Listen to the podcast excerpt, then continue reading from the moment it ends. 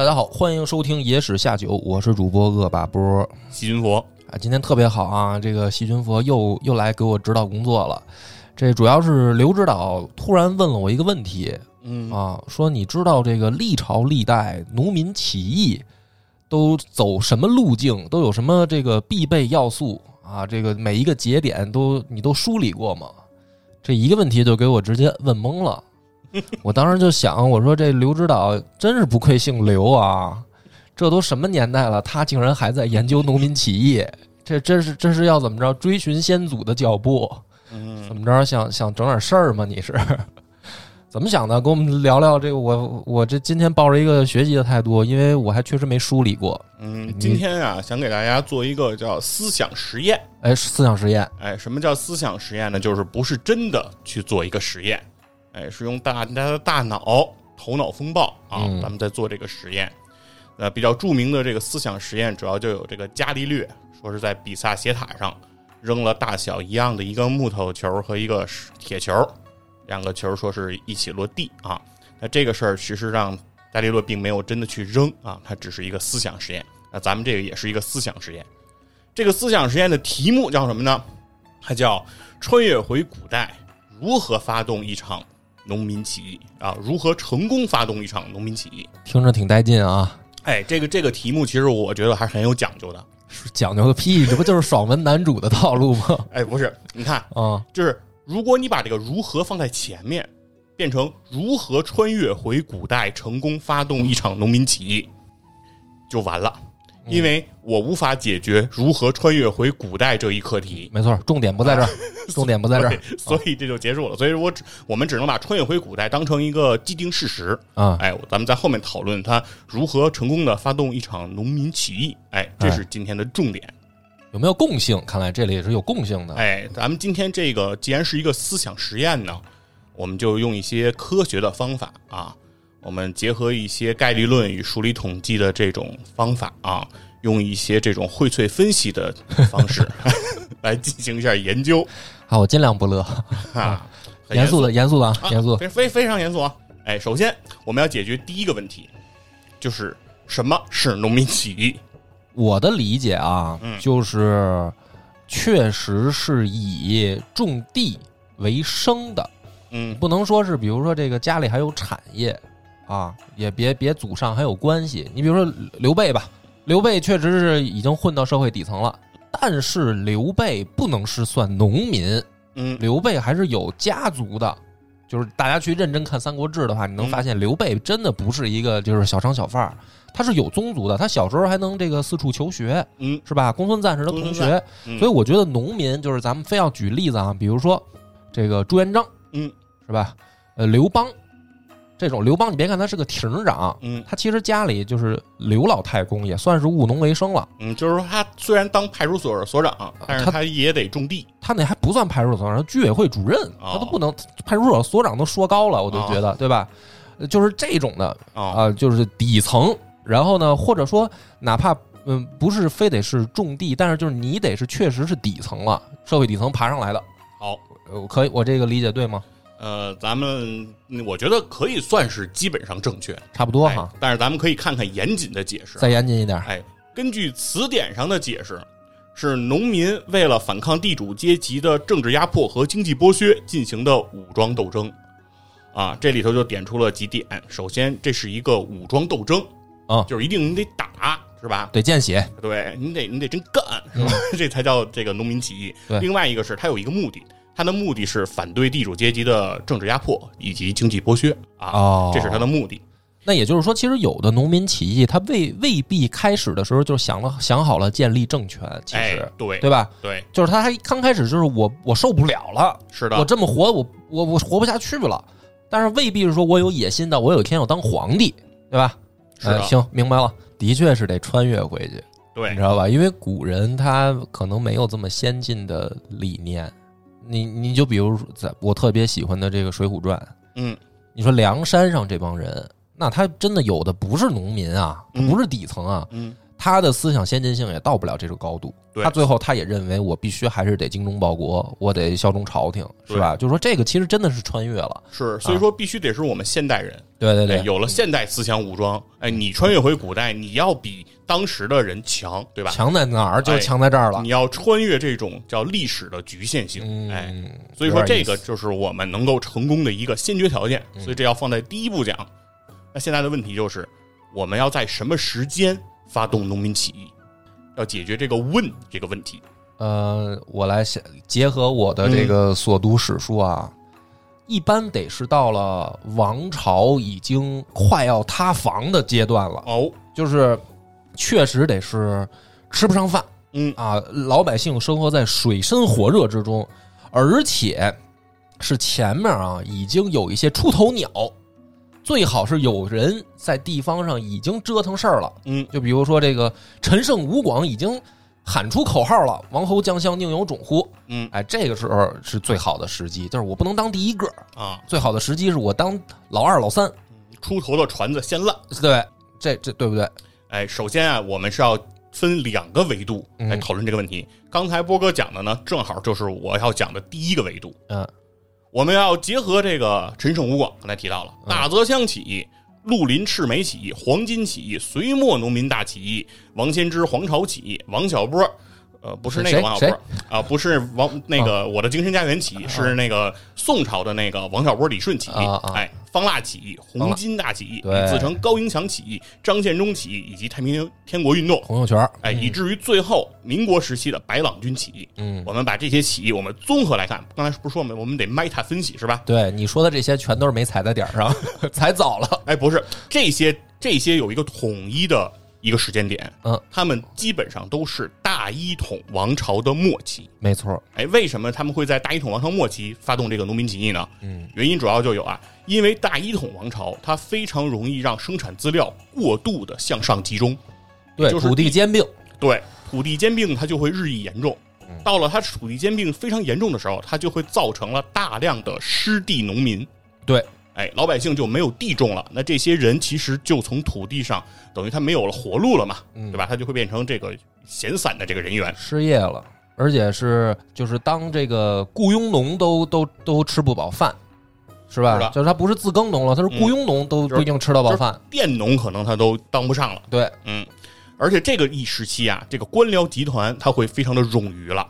因为这个当官的嘛，每个家族对吧？家族势力就开始这个在这个官场之上，他就会让这个官僚集团非常的冗余，因此横征暴敛，向上通道也就非常紧缩了。就是这个时候，你想通过考试改变命运，可能都很难了。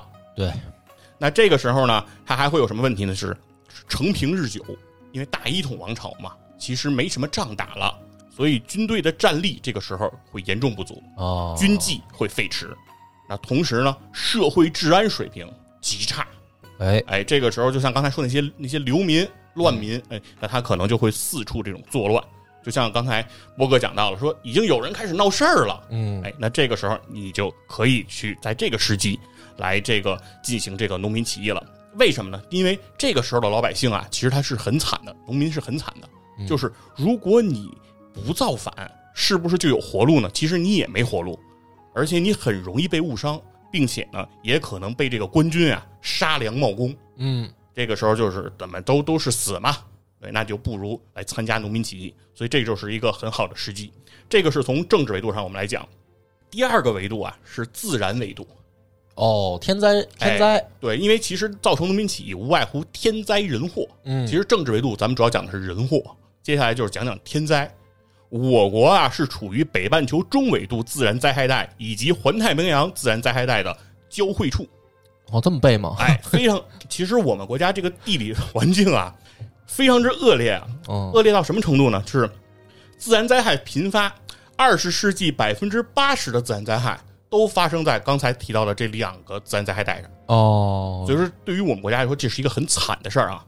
在有资料显示的一千三百年间，我们的黄河改道过二十六次，嗯嗯，哎，那所以说，如果在你穿越的那个时间点赶上了黄河改道这个事儿，哦，那那就一定是你发动农民对起义非常好的一个时机了。有几个这个大佬喊出口号都跟黄河有关，是吧？是，莫道识人一只眼，挑动黄河天下反。哎，没这跟都跟黄河有关系。对嗯，有资料统计啊，从公元前的二百零六年到公元一九一零年，中国共发生大旱一千多次，平均两年一次；发生这个涝灾一也是一千多次，平均还是两年一次。根据中国三千年气象记录总集对所记载的灾害进行的统计，发现啊，成灾的年数高达百分之九十一点六八，哇塞，就是我们国家发生自然灾害的比例非常之高。不统计不知道，一统计吓一跳啊！这个对，然后另外一个是气温。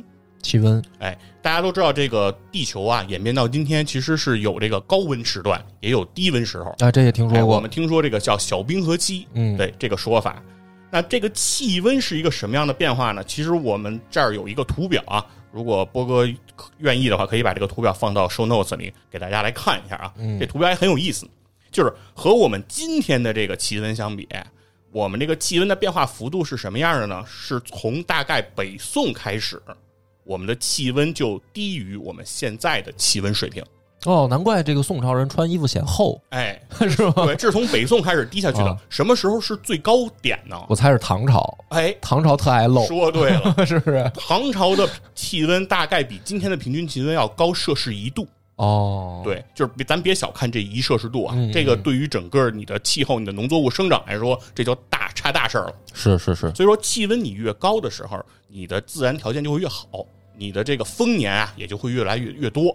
到了这个气温降下来，其实往往就是这种呃，就是农作物减产，哎，你这个饥民非常的多的时候，哎，那这个时候其实也是这个你发动农民起义的一个好时机啊。而且特别容易影响北方游牧民族，就是一般这个冷的时候，北方游牧民族就尤为这个困难，它就容易发生向南去进行这个入侵，因为它哎北方草原也吃不上饭嘛，其实对，牛羊都饿死了啊。然后我们下面还有一张图表，嗯，这张图表讲的是什么呢？是这个历代，就是每一个朝代它的作战次数以及年均作战次数这么一个图。嗯那通过这个图，如果你和上一个气温的这个图去叠起来来看，哎，发现一个事儿，就是气温越低的时候，作战次数往往就越高。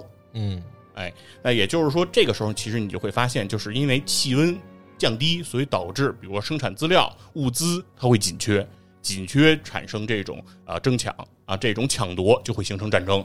那，所以说，如果你处在大一统王朝的这个末期，同时又是刚才说的气温在北宋以后的这个低低温时段，那简直就是你这个发动农民起义的这个最佳时机。哦，难怪这个古代老有那些什么就是大仙儿啊，什么半半仙儿，说是观天下大事，什么夜观星象，嗯，感觉你这个就是还原到数据上，就是这帮人可能也不是没道理哈。对，其实就是气候对于啊这个政治，其实也是有很大的影响和作用的啊。嗯这个其实我们是通过这个大数据这样一个一分析，嗯哎，就能发现这其中的一些奥秘啊。那所以说，比如说像什么宋末呀、元末呀、明末呀这些时间，其实那都是呃发生农民起义非常容易的时候。那这个是从咱们时间上讲的啊，这是我们的第二个部分。那接下来第三个部分，我们就该讲讲这个 where，在哪儿？对，那我在这个地点上。我猜猜啊，呃，最容易发生农民起义的应该是黄河以北，嗯，黄河以北，长城以南，哦，对吗？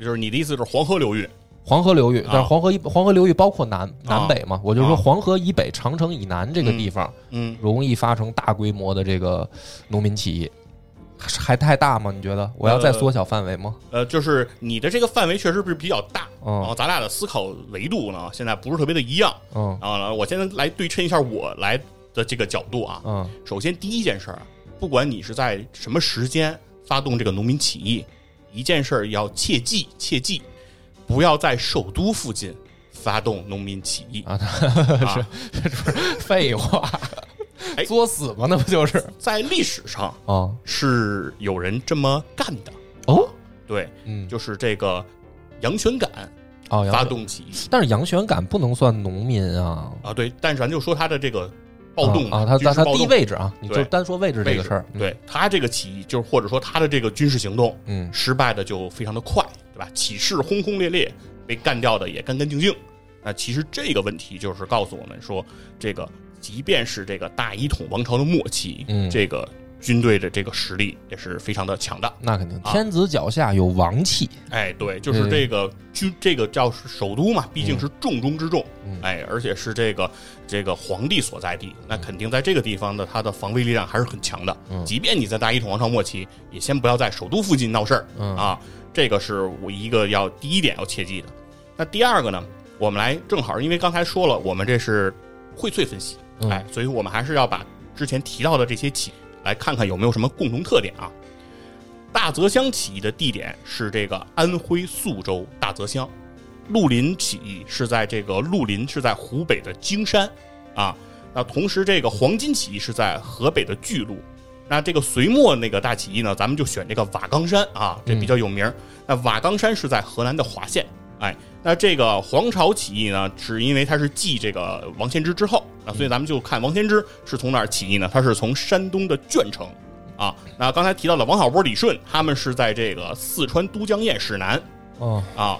方腊在哪儿起义呢？方腊是在这个浙江淳安，浙江，嗯哎，浙江淳安。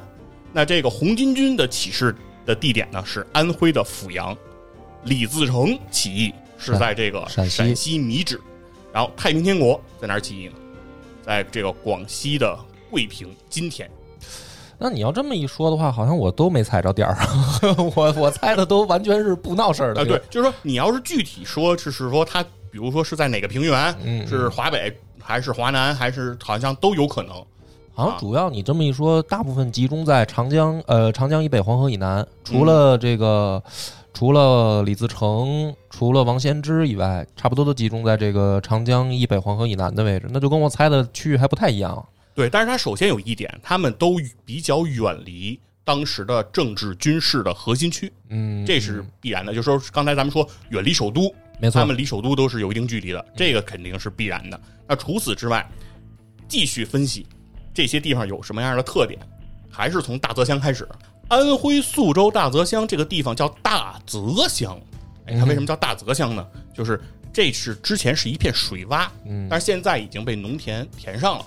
但是宿州这个地方一共大小汇聚了二十多条河流，哎，那这个湖北的荆山就是绿林起义这个地方，它毗邻的是汉江。那这个河北的这个巨鹿啊，它也是有一条河，哎，经过这个巨流经这个巨鹿。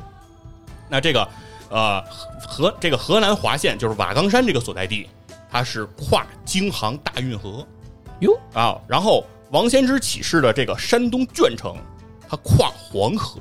那王小波、李顺这个都江堰就不用解释了嗯啊嗯，都江堰就是个水利工程，那就在水边儿啊。这个方腊的这个浙江淳安，哎，如果我们对海瑞嗯有所了解的话，有大明王朝一五六六，对，海瑞到淳安干的什么事儿？哎，那就是治这个水患去的，嗯对吧？那这也是离河很近的地儿。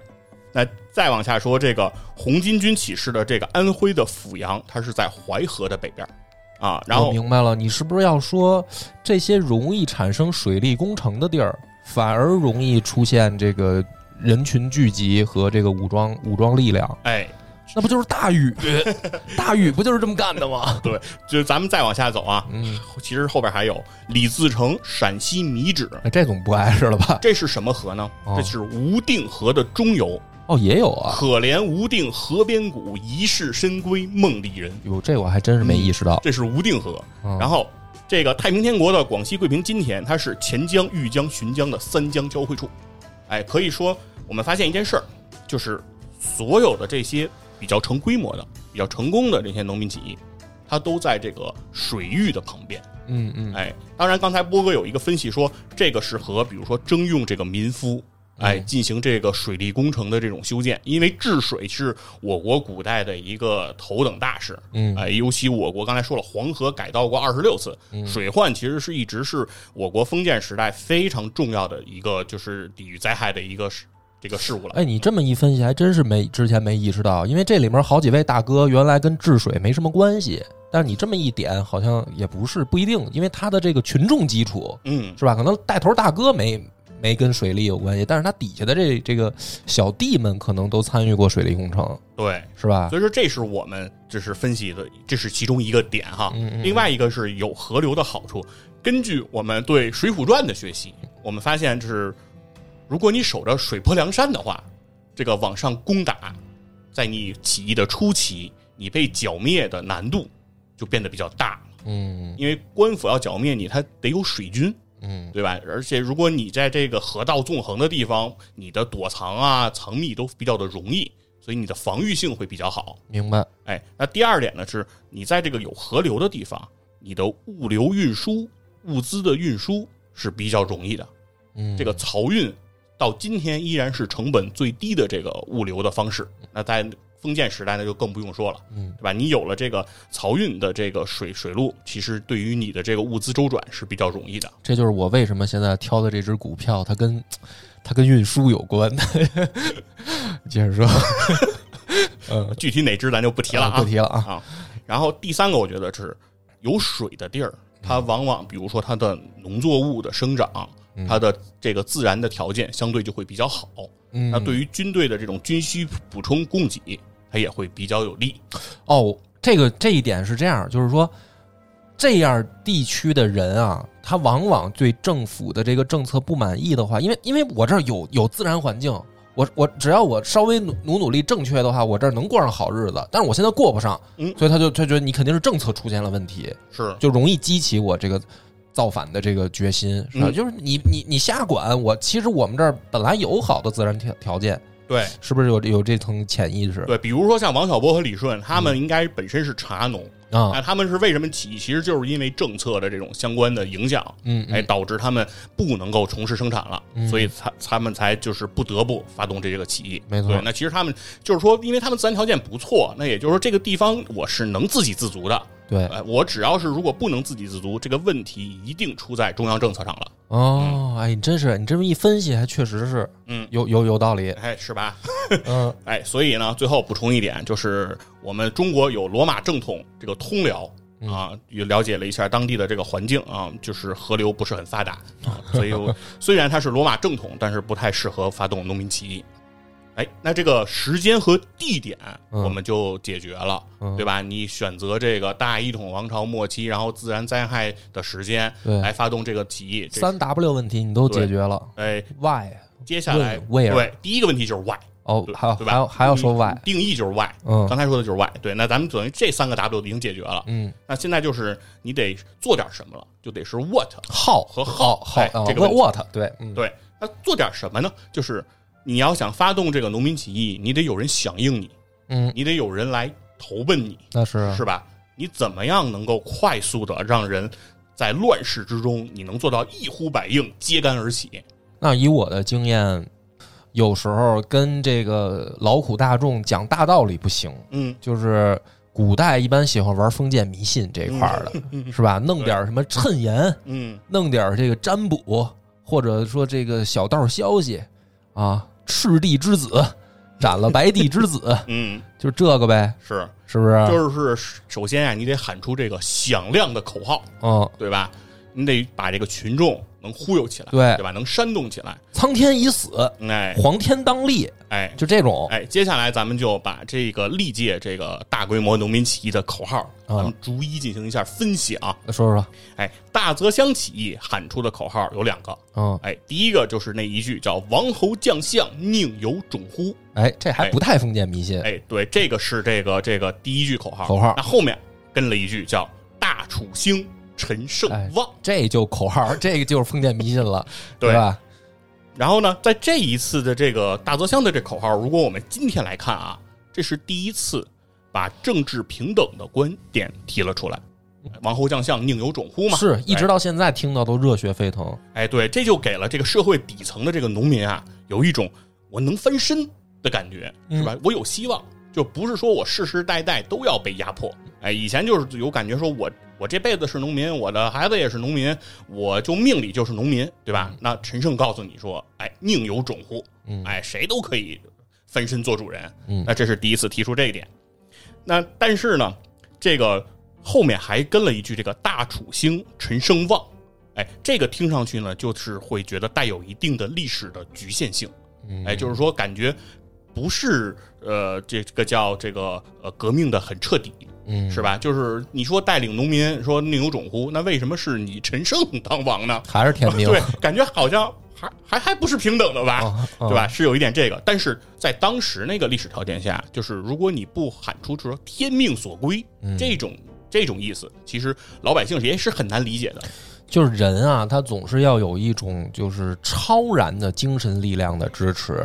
就是说，你你你就靠我，这事儿行不行？我不知道。但是你说有冥冥当中的神秘力量，这个支持我，我就信心倍增。哎，这个的确，古代的老百姓，他他他或多或少还是带点这种感觉。对他感觉得有一个盖世英雄这样的人物，哎，是吧？带领我。如果你说谁都能当，感觉就是变成了谁都不能当。哎，对，就是这种感觉了。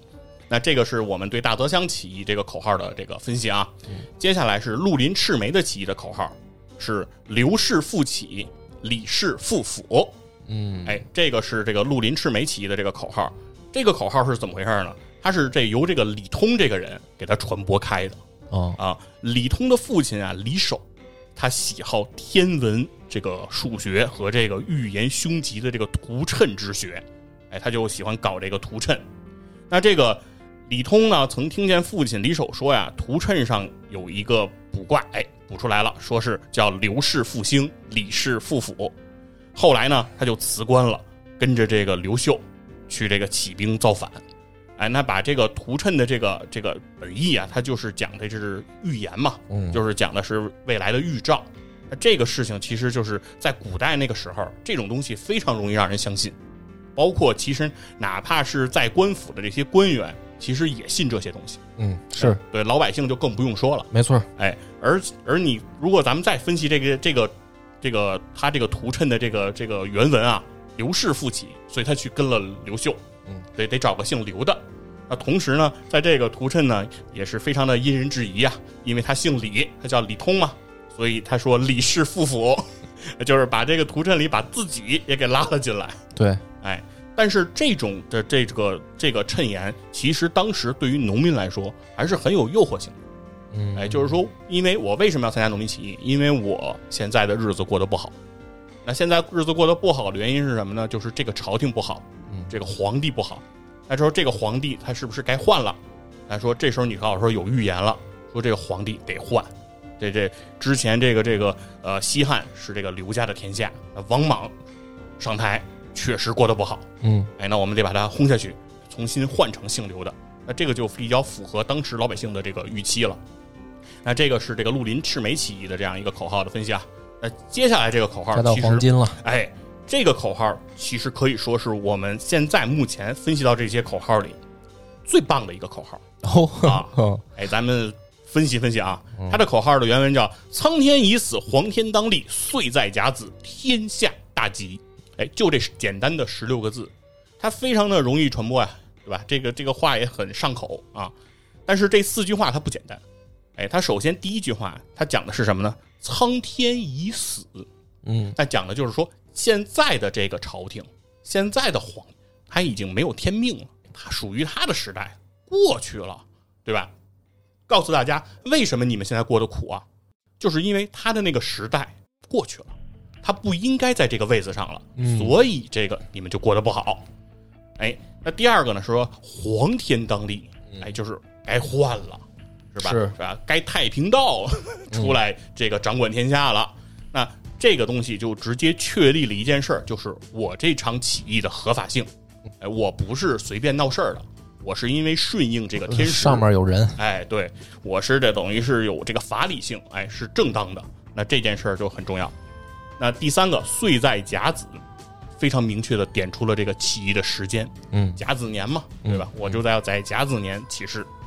那最后一句天下大吉，就太有意义了，对，因为不管你们说什么苍天黄天呀，什么岁在甲子你要闹事儿啊，完了呢，对吧？老百姓关心的，农民关心的，不是说谁当皇帝，而是谁当了皇帝，你改朝换代也好，你农民起义也好，打完以后呢，我的日子能不能过得好，这是大家最关心的。没错，所以说，你给他描绘出了天下大吉嘛，那就是太好了，是吧？那你就过上好日子了。那所以农民就愿意跟着你干。所以从这个整个这四句话，其实是有一个非常好的一个逻辑关系。而且宗教性更加的明显。哎，对，因为这个就是明显的是一个跟宗教相关的这样一个最大规模的农民黄金道这个事儿是而且也是的确上层好多人都相信，就不一定是老百姓相信，好多官员也相信，包括那些太监，嗯，是吧？对，因为当时也是在那个历史时期，对宗教的影响力是非常的强的、嗯啊。咱们后面还会说到关于宗教的这个问题，呃，在这儿先不展开，嗯然后继续大家往下分析。隋末的农民起义呢，咱们举出两个例子可以，一个叫吴相辽东浪子歌，啊，哎，这个也是这个当时的一个这个算是起义的一个口号，老打这个高高句丽嘛，哎高丽，嗯，是，但是呢，吴相辽东浪子歌它有什么问题呢？它虽然歌的歌词的这个意思是比较简单的，也可以传唱，嗯。但是它的问题是太长了，啊，对，哎，就是大家记不下来，对吧？不像刚才那个什么十六字对十六个字儿，或者是几个字儿，或者你你像大楚兴陈胜旺六个字儿，啊，对 是，吧？就是因为老百姓的这个记忆力他们没有那么好，所以很多时候他并不知道你整个在唱什么，所以他就会比如断章取义也好，你的传播度就受到了很大的影响。那接下来呢，李密在当时还发过这个讨贼的檄文，那就更长了，哎，一是长嗯啊，给他写这檄文的，像什么魏征这些人，嗯，都是当时的大知识分子，对。他，写出的这些东西啊，非常的复杂，哎，这个你用的这个词句啊，都非常的非常的难懂，所以他们不是农民，哎，他们，确实是就是有点这种既得利益阶层，是，所以说这个这种口号门槛儿特别高，对，老百姓也听不懂你在说什么。嗯。啊，你这这这说什么呢？对，所以说这样的这种口号其实是我们不可取的。哎不可取的，对，如果是接下来在你发动的那个农 穿越过去发动农民起义的时候，就要切记，这个是反面教材。反面教材，哎，那接下来是这个黄巢起义，嗯，黄巢起义就这个口号就很不一样了，因为黄巢起义它是第一次提出了均贫富这个理念。在之前的这个起义中，你看说，比如说改朝换代也好，说这个呃这个我的这个起义有合法性也好，但是没有提到这种阶级之间的这个问题。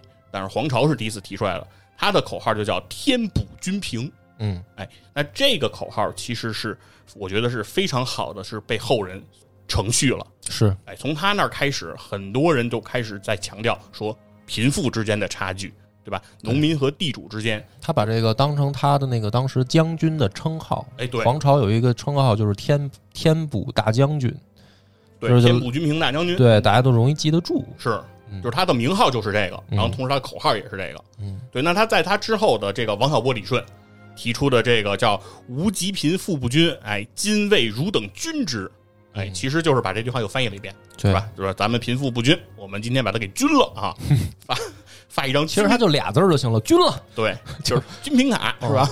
均了就完了。就是这个，其实是我认为，在整个农民起义发展到了皇朝那个阶段，其实是有了一个在思想境界上的一种提升啊。虽然皇朝哎是个什么吃人的魔王，但是能够看出来，其实他的这个智商水平还是非常高的。哎，人家会写诗嘛，嗯，给大家朗诵一下：啊待到秋来九月八，我花开后百花杀，冲天香阵透长安，满城尽带黄金甲。嗯，其实这个诗写的有一定水平，是你别光说人家这个考没考上这事儿，是吧？就是说他的这个其实他的思想水平啊，他的其实很多水平还是很高的。对嗯，对。然后接下来其实刚才其实波哥是提到了这句口号嗯啊，，是红其实。咱咱多说几句啊啊，因为黄巢这个事儿，这个我我我常规节目也没讲到呢。呃大家老觉得他是一个这个落榜秀落地秀才，呃没什么大本事，没什么知识，没什么文化。但是大家可能忽略了一点，黄巢啊，他跟一般的反贼不一样的是，他有格局。他什么格局啊？他是这个私盐贩子出身。你可以，如果到时候等咱们大系列讲到那时候，我可以给大家更细致的去讲。就是简单来说，你看他领着人去打打的这些路线，你就可以发现一个这个特别意外的这个点。他走的这个路不是寻常路，他有时候他不走官道，他进攻的方向也不常规，就是只有这种私盐贩子他有这个视野，就一般老百姓、农民啊，他出了省他都不认道啊。你能明白那个感觉吗？就是出了本省，我两眼一摸黑啊！皇朝是自带 GPS，皇朝对他正整个这个天下的这个格局图，他装在胸中啊！他他往哪儿打，这个的确是一个有格局的人才能干出来的。就是大家不要觉得说啊，他没考上，他是一个水平也就那么回事不是，他不是。就这我多讲几句。嗯，对。那接下来其实刚才说的这个口号是波哥刚才提到的。嗯嗯。莫道食人一只眼，挑动黄河天下反，这是五代了。哎，是元末红巾军起义啊。哦，这是哦，对对对对对，这是这是红巾军的红巾军的。哎，我想想，五代那个是什么？啊啊，对，金眼蛤蟆睁奴眼，挑动黄河天下反，这个是五代的。对，这是等于是改的，改的。嗯，那这个口号呢，是至正十年，公元一三五零年，嗯，普遍流行于这个黄泛区，就是黄河灾区一带。的这个民谣，嗯，那这个口号是和这个黄巾起义的口号，就是这个起义的本身也和黄巾起义很像啊，它也带有一定的这个宗教性质。其实，在咱们超游讲明朝的那个开国的那个游戏的时候，咱们也讲过这个类似的故事啊，它是也是带有这种宗教性质的这种反抗。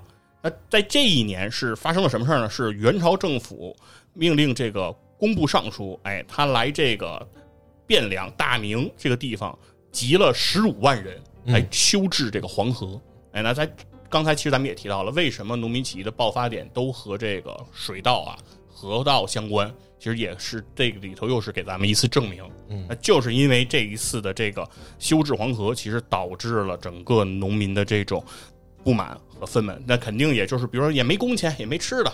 还要强逼着干活，对吧？那个这个时候其实就点燃了红巾起义的这个导火索啊！这个“莫道诗人一只眼，挑动黄河天下反”这个口号，其实也是传唱度很广。哎，在当时整个黄河这个灾区，其实所有人几乎都听过的这个口号，而且他也是确立了一下自己的这个合法性。不是我要反，是我现在发现了一个一只眼的食人。哎，这个图谶，这个谶言，哎，就是说得造反了。对。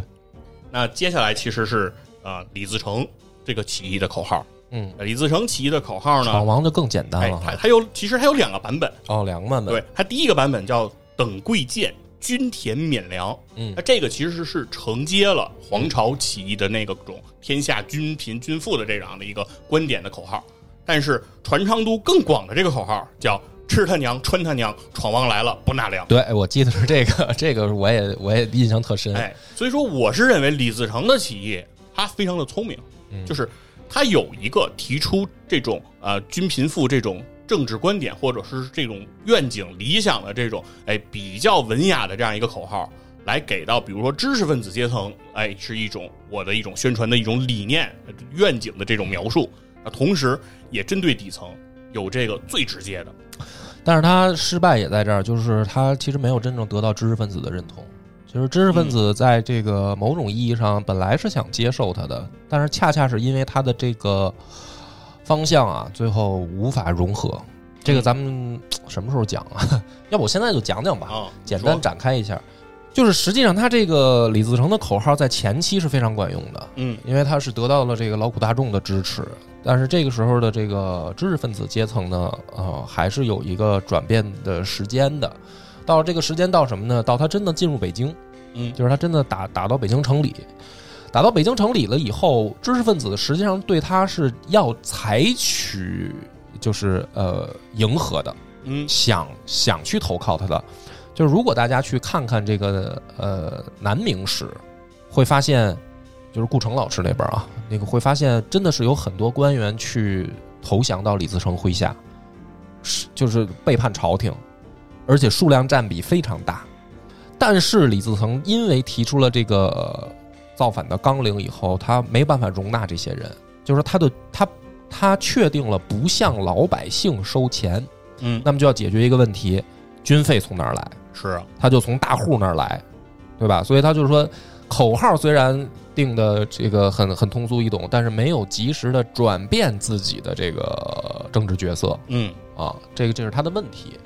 嗯，就展开说这么多吧，是咱们不不离主线太远。哎，但是从煽动性嗯和给老百姓描绘这种最实惠、嗯最直接的好处上来讲，迄今为止，我认为这就是一个最佳的口号，因为没有老百姓听不懂，而且觉得是来了以后，我的最直接好处能吃饱了，是吧？我不交粮了啊，这个东西确实它的这种煽动性，鼓动大家能够起来造反的这样的一个作用就太大了。是，嗯那最后一个咱们提到的口号，其实就是太平天国运动。那这个口号就是叫“有田同耕，有饭同食，有衣同穿，有钱同使”。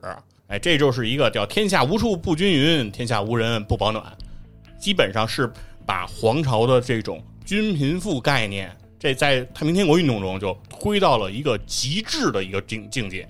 但是我觉得太平天国还有另一另一个应该隐性口号，就是我爹是上帝，对，因为这个也是一个宗教性质的一个，它也是宗教性的，对，但是从它的口号上来讲，其实它是有一个特别至高至顶的一个平均主义，嗯，它是有一个绝对完全的平均主义。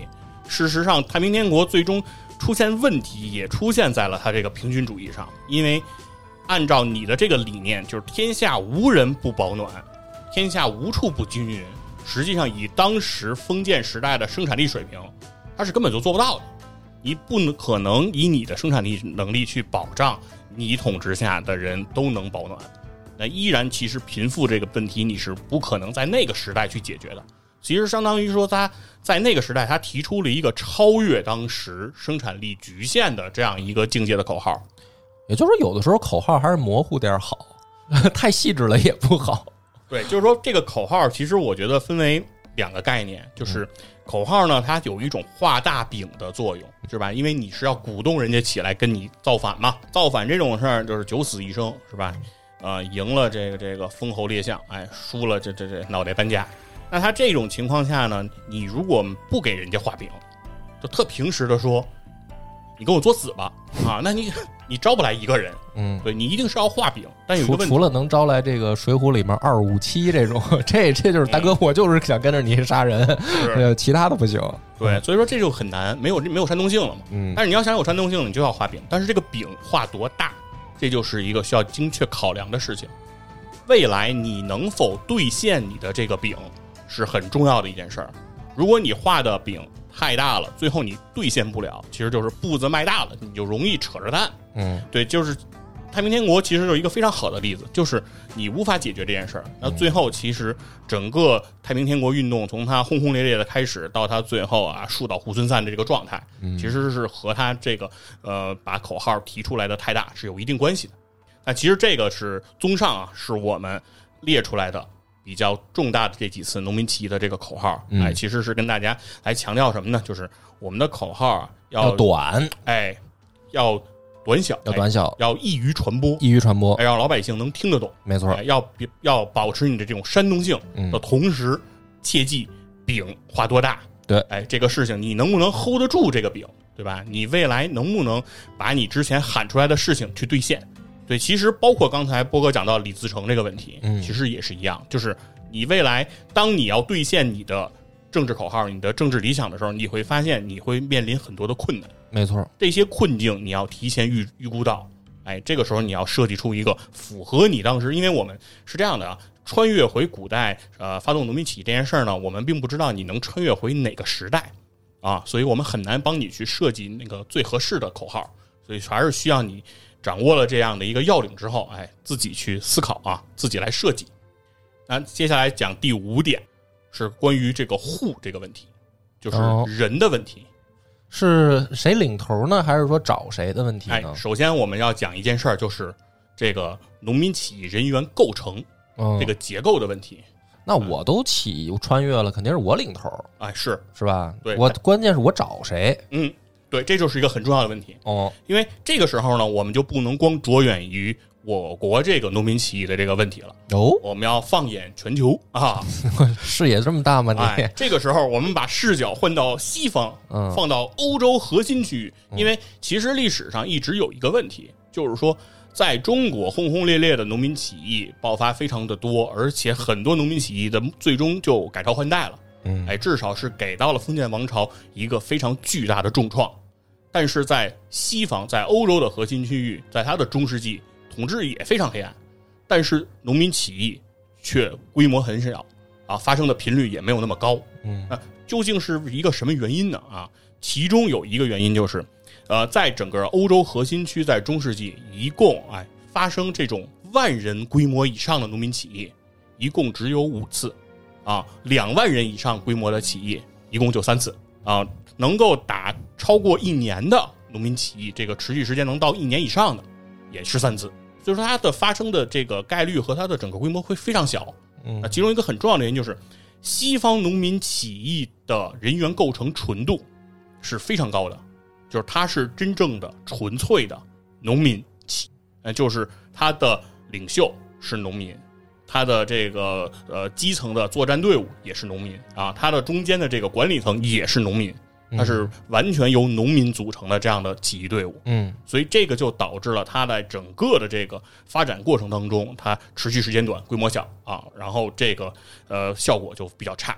明白。对，所以说结合这一点，因为我们看到说，为什么我们的农民起义这么轰轰烈烈，那个势同呃燎原呢？某种意义上说是农民起义，其实起义到一定程度就混入知识分子了，哎，对是不是？对，这那句话。就不对，什么秀才造反三年不成，就是秀才不领头儿，那、那就不一定了。那你让秀才领头是可能不太不太容易完成那个初期的过渡，就是他发起的时候可能秀才不行，嗯，但是如果已经初具规模了，这时候要有秀才相助，那恐怖了。是，嗯。所以说这个起义，我们就发现他这个领袖和你的主要的领导团队都不能都是农民。嗯，对，你是需要有这种其他身份加持的。对，哎，那比如说你说咱们说大泽乡的这个陈胜吴广，他也不是简单的农民，对吧？他至少也是在当地，比如说是个村一级的干部，嗯对吧？是个领头的人物。那包括刘邦，那起码也是任这个官差的。他主要还是得到了楚国的响应，嗯就是他其实打出了，虽然陈胜吴广不是什么贵族，嗯但是他唤起了楚国贵族的希望。就是是你说项家军一开始傻不愣登的也想说 我们是陈胜吴广的部下，是不是？直到范增出来说你傻呀，是吧？有毛病啊！对，但是他就说明他他其实是得到了一部分知识分子的这个认同嘛。对，而且这个里面呢，还有很多人啊是商人，嗯比如刚才提到的这个黄巢黄天之，对这是盐商。嗯，哎，那他们其实是通过比如经商就积攒了很高的人望，哎，和这种实力，而且有钱嘛，有钱，对，这也是他的一个身份的这样一个象征。所以说，其实这几点上大家可以去看一下，就是你如果想成功的发动这个农民起义，嗯你必须得有点特殊的身份，对，因为在咱们国家，它还是有一种就是人民群众啊不是很相信凡人，嗯，哎，就是你身上总得有点不平凡的地方，才能让人民更愿意的就是跟随你。嗯，哎，就是这个是我们的这种呃这样的一个特性吧，算是一个人的性格使然啊。所以说呢，这个时候就是你会要求，就是你的领导团队，你需要去把它进行一下改良啊。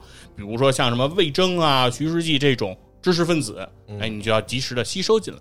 但呃，当然你这个例子不恰当。李家李家不是不是农民，他本嗯他他也不是他起家也不是农民啊。比如说朱元璋找刘伯温，哎，对对对，哎，就是这种，哎啊，你朱元璋虽然是一个就是要饭的嗯起家，但是你发展到一定规模了，你得吸纳知识分子，嗯，是是这样。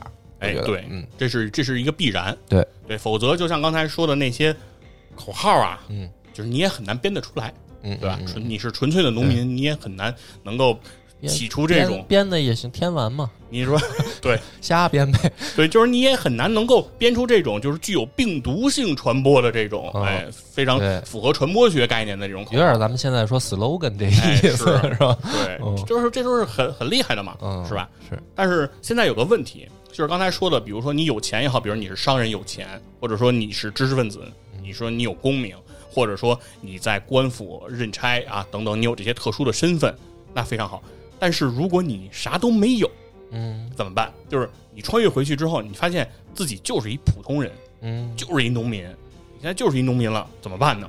身份实在不特殊，确实是个普通人，那基本上可以靠编啊，你可以给自己编造一些身份。那这个是里面的用到的方式是什么呢？基本上就是宗教。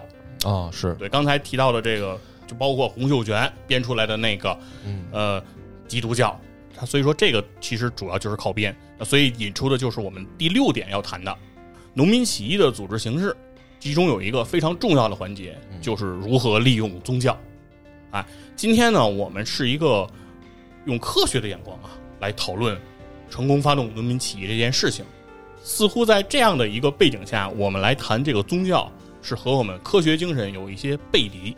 但是呢，我们回到中国古代的那个历史时期，就是在封建社会下，这个思想还是相对比较落后的啊。在那样的一个情况下，底层这个这个平民啊，他基本上处于这种文盲的这种阶段，崇拜鬼神其实是当时人的一种常态。是对，所以说，即便你说呃，就是再科学，或者说你再先进的这种思想，你也很难把人们偏见的那个大山，你能给它搬走，对吧？你回去以后，你说我不喜欢这一套啊，我这这个唯物主义啊，我这个受党教育多年，但是呢那就是穿越嘛。对，但是你穿越回去，就是叫因地制宜嘛，嗯就是因为宗教其实是非常容易有这种活性和让人们跟从你的这种特性的，而且呢，宗教还有一个什么样的好处呢？是在封建时期，如果你开展这个宗教活动，往往官府是很难对你进行限制和这种局限的。虽然我们官府、哦分朝代，啊，对，对分朝代，，虽然官府和朝廷其实一直有，比如说这种灭佛、灭道这种、这种、这种、这种形式，嗯，但是有一件事情是，呃，不能去忽视的，就是执行这一层面的官员也好，吏也好，他往往也是受到这种鬼神崇拜的这种限制的，嗯。对吧？所以说，这个时候其实他在执行层面往往也不能那么彻底，嗯所以说，这个时候，如果你能用宗教进行掩护，来发动你的这种人员关系，那其实是一个非常好的。哎，就是相当于其实黄金起义是怎么能够形成那么大的这种呃星星之火就燎原了？嗯，整个等于是给了这个东汉王朝这致命一击。其实是在他之前的数十年，这个太平道就广为的传播，没错，他的信众的这个人数已经达到数十万之众，而且甚至于在这种组织结构之下，它其实是非常的严密的，是吧？张角把自己的几个弟子派到这个全国各州，哎，去进行这种传播和这种呃人员的吸纳。那最后，其实他对这些人员的调动能力，他的这种整个的呃机动性是非常强的。他可以轻易的把什么扬州啊、荆州的这个人啊调到邺城去，然后一夜的时间把这个墙上贴满这个甲子这样的这个宣传告示，嗯对吧？所以说他的这种呃调动能力是已经非常非常强了。所以说这个是其实你要是利用这个宗教，其实是非常好的一点。但是呢，我们要看黄巾起义之中还是会有一些问题。什么问题呢？它主要的问题就是它的准备周期时间过长了，就是它整个的准备周期长达数十年啊，他用了几十年时间来干这件事儿。如果我们穿越回到古代，我们如果说要花几十年来十运筹帷多年吧，也没有啊数十年，啊，那就是十数年。对啊，总之这个时间还是比较长的，这容易走漏。对吧？因为你因为你做播客三年就成了，对吧 嗯对吧？所以说，所以说你说十多年你都做成好几个博客了，对吧？嗯所以这个时候你要是再发动这个起义，首先它时间成本太高，这是第一个问题。第二个是因为时间长，人数又多，这里面难免就会出现叛徒。是哎，就会出现坏人，对吧？比如说，其实黄金起义的时候，里面就有这种向官府去告密的这样的人，因为这些人的告密，实施导致这个黄金起义最后啊，提前对，提前爆发了。哎，对嗯，他是仓促动手，他并没有按照张角完全的这种缜密的计划准备十多年了，然后还提前爆发了，也是没谁了。对，这不一直岁在甲子吗？对对对对说甲子了半天，嗯，都没在甲子，对，哎，这一下其实有点打脸，对对吧？你岁在甲子那么半天，你提前一年，你说你这事弄的就很就很就很就很不好。对，那所以说呢，结合以上几点，我们可以我们可以观察这个洪秀全在分析，我觉得认为他在起义之前，他应该是深入的学习过黄巾起义的这个经验和教训的洪秀全啊，啊。不一定。哎啊，不，但是我们可以分析太平天国嗯这个起义，就很有很很有意思。太平天国它这个起义整个的这个时间，它的这个方略是什么呢？缩短时间，就是准备时间不要到十数年那么久啊，我要快，它要精简机构，不要跨州联军。就是黄巾起义，它其中一个问题就是它是在全国蔓延，嗯所以说它你的人的这个牵连的这个地域也非常的广，其实你的调动能力其实都会受到很大的影响。所以因此，洪秀全在他起义的时候，他就聚焦在了他自己家这个桂平金田，嗯对，就在这个地方。同时，实际上当他准备起义的时候，他实际上是从一八五零年的七月份开始进行这种筹备。呃，的他的那几个兄弟是吧？什么什么杨秀清啊，什么韦昌辉啊等等，就开始呃，就开始把家业不要了，然后把家人接过来，就开始筹备这个事儿，开始传人，开始打造武器，然后开始练兵，直到了一八五零年的十二月份，也就是大概半年不到的时间，嗯，他们就等于是信众啊，就聚集了得有两万多人，嗯，哎，那他这些也都是他可以用来起义的这个力量了。那实际上，其实就在这年的十二月，官府是对他进行过这个剿灭的。那其实刚才也印证了咱们说这个起义的地点，对吧？有河道，这个地理位置比较复杂，所以官府对他这次剿灭是非常的失败的。那从此以后，官府其实也不来了，因为说白了，广西今天那个地方山高皇帝远啊，其实没人逼着官府官军来作战，他们也不愿意来打了。那很快，其实，在一八五一年的一月份，这个洪秀全就呃揭竿而起了，哎，就发动了这个金田起义。其实从他开始真正开始筹备这个起义，到他最后发动，这个时间大概就是六个月左右。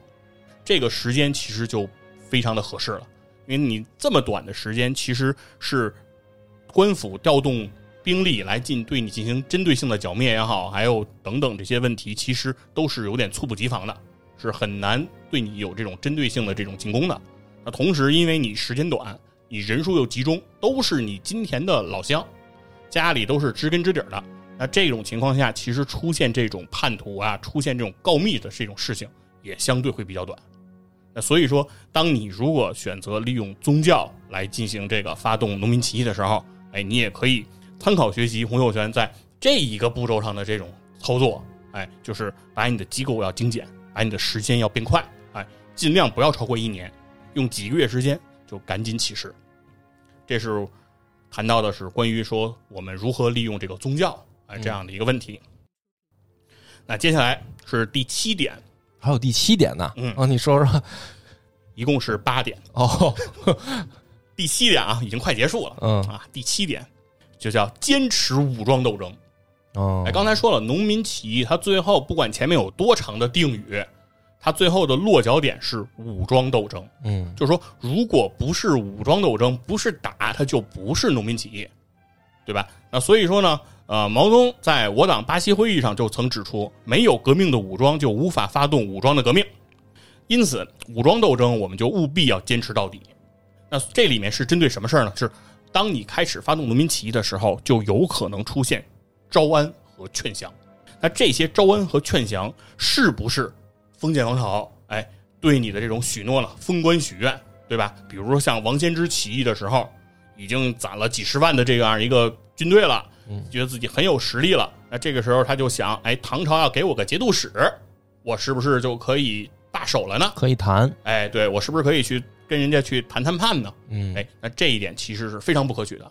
对，当王先之有了这样一个念头时候，其实他就被他整个的这支农民军队所抛弃了。是的，哎，那这个时候其实就是说，地主阶级啊和你，因为我们说了，农民起义你是代表着什么？你是反对的地主阶级的经济剥削和政治的这种镇压。那这两点其实你是和他有着天然的对立矛盾的。你如果向下散布出可以谈的信号，下面的兄弟会觉得你变了，哎，是吧？你想加入地主阶级，是，嗯因为因为毕竟能够真正进入到地主阶级的人，在这支起义军的内部依然是少数。大多数人还是要回到那个被压迫的状态。嗯，这个不是大家能够真正接受的，因为你代表的利益跟你要投降的这个阶级是天然对立的。嗯，这个东西是不可调和的，是不可能像你想象的说，啊，你给大家发点钱等等，大家就能够就此罢手的。因为跟着你起来干这件事情，已经让他们就是舍生忘死了，对吧？大家要不是牙一咬心一横，是吧？冒着九死一生，人家也不会迈出这一步。的开弓都没有回头箭，哎，所以说这种投降派的做法是万万不可取的，哎，这是我们说到的，说要坚持这个武装斗争。那既然提到了这个武装斗争呢，就是这个，毕竟农民起义它还是一个呃战争形式啊。我们大概呢可以说一点点关于这个部队建设方面的这个问题，因为这个不是我们今天这个呃发动农民起义的这个要点啊，但是可以给大家提一点小贴士。关于如何建立这个武装队伍，我觉得建议大家可以学习一下戚继光是如何组建戚家军的。啊，首先核心理念就是你的一线作战部队要保持极度的服从性和统一性。哦，哎，那戚继光在组建戚家军的时候，他就有非常著名的叫“四不要四要”嘛。其实这个是后来也影响了很多人组建军队，比如曾国藩、袁世凯啊，都有过这样的这个借鉴。首先，戚继光就说：“城里人不要，哎，不能要这种见过世面的城里人，他容易思想活络，有这个不服从命令的这个情况。那第二个呢，是在官府任过职、当过兵的不能要，哎，很容易变成这种老兵油子。第三点呢，是四十岁以上的皮肤白净的不要，哎，就是年龄大，呃，必然他这个体力各方面会差，对吧？皮肤白呢，说明你。”肯定就没怎么干过活，吃不了苦。对，啊，第四点叫胆子小的不能要，嗯，同时胆子特别大的他也不能要。那这个其实大家会很有点奇怪，说胆儿大怎么还不能要？就是胆儿大的人，就是他容易就是犯这种个人英雄主义，是吧？不让你冲的时候，你们就非要愣冲，那这样的话造成这种有生力量的损失也是非常不好的。那所以说这是四不要，那要什么呢？就要标准的农民。因为咱们这个是农民企业，所以虽然我们说了我们的这个上层啊领导团队不能纯是农民，但是尽量要让我们的这个作战部队以农民为主，然后要这个肌肉结实啊，膀大腰圆，这个是一个我对于体力的这样一个要求。那同时呢，是目光要有神，不能闪躲，哎，不能这个这个有着这种就是心思比较活络的这种感觉。啊，最后一点呢是说，见到官府啊要有所畏惧。什么意思呢？就是说，这些人虽然现在是起来造反，但是他应该也是比较老实巴交的人，哎，至少对于你的领导要有所畏惧。那这个是其实关于这个在这个农民起义这个部队建设中给大家的一个小建议啊，大家可以去参考。就是你到底要组建你的这个部队的时候，你是用什么样的方法来筛选这个兵员啊？这一点还是非常重要的。就是在很多时候，就是呃，起义轰轰烈烈的起来了，可能各方面的人都来投，那这个时候是不是你所有的人都要招募到麾下？所以，这个时候其实是是要有取舍的。有的时候并不是人越多，战斗力就越好。那最后一点，我觉得这一点其实是我认为的非常重要的一点，也是很多农民起义它最终失败的一个特别大的原因哦。哎，而且这一点，我认为只有我们。这种穿越回去的人，嗯，才能够发现和避免，嗯，以当时的人的思想是有局限性的，嗯啊，这一点是什么呢？就是一定要建立我们坚固的起义根据地。哦，是，所以这一点呢非常重要。为什么？就是我们看这些所有的这个农民起义战争，嗯，都会有一些特点，就是发现农民起义这个部队啊，特别善于利用时机揭竿而起。它的作战流动性、游击性非常强，嗯，哎，这个就是我们说说是吧？天灾人祸也好，对吧？马上就起来开始闹事儿，他就很容易一下就把这个范围一下扩大，哎，开始初期他的战斗力就会显得很强，然后它这个军事行动时间呢持续的会很长，而且它的武器装备多以这个以战养战和从缴获中补充这样的方式，那说明什么呢？就是。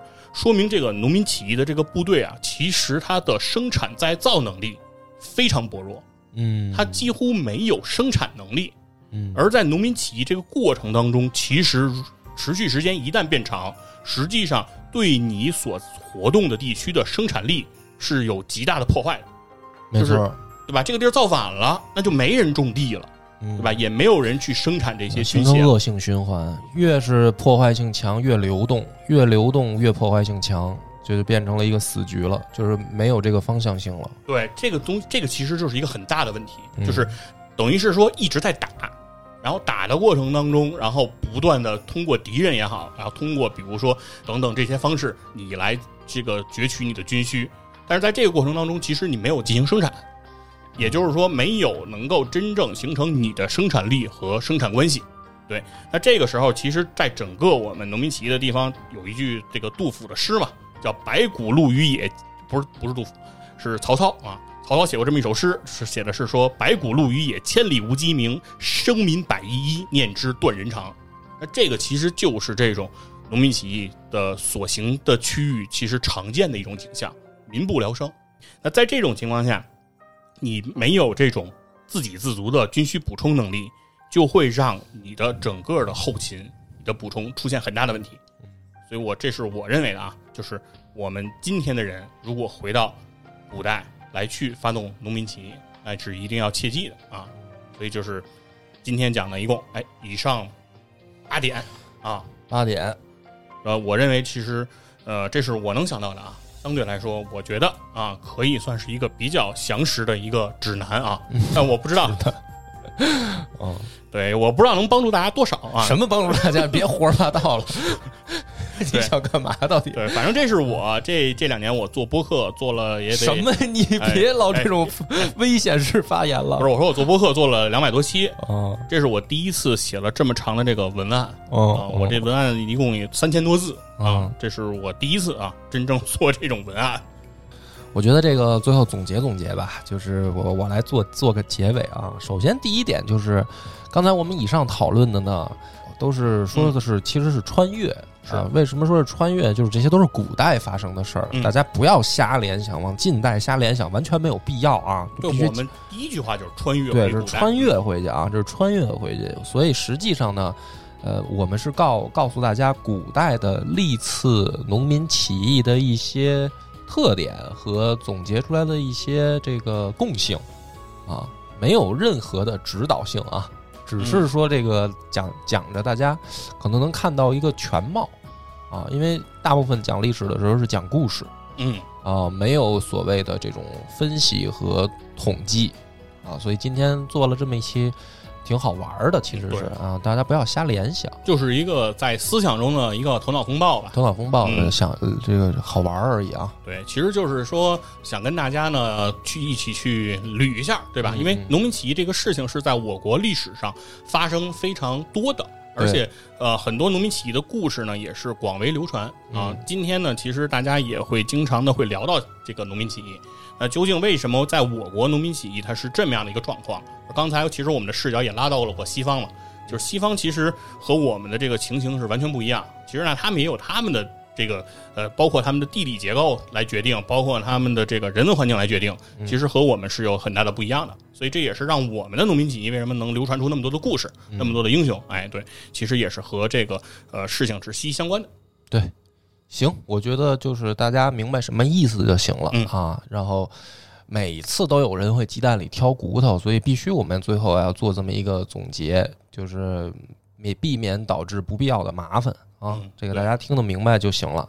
感谢大家，拜拜。拜拜。我们的微信公众号叫“柳南故事”，柳树的柳，南方的南。如果还没听够的朋友，欢迎您来订阅关注。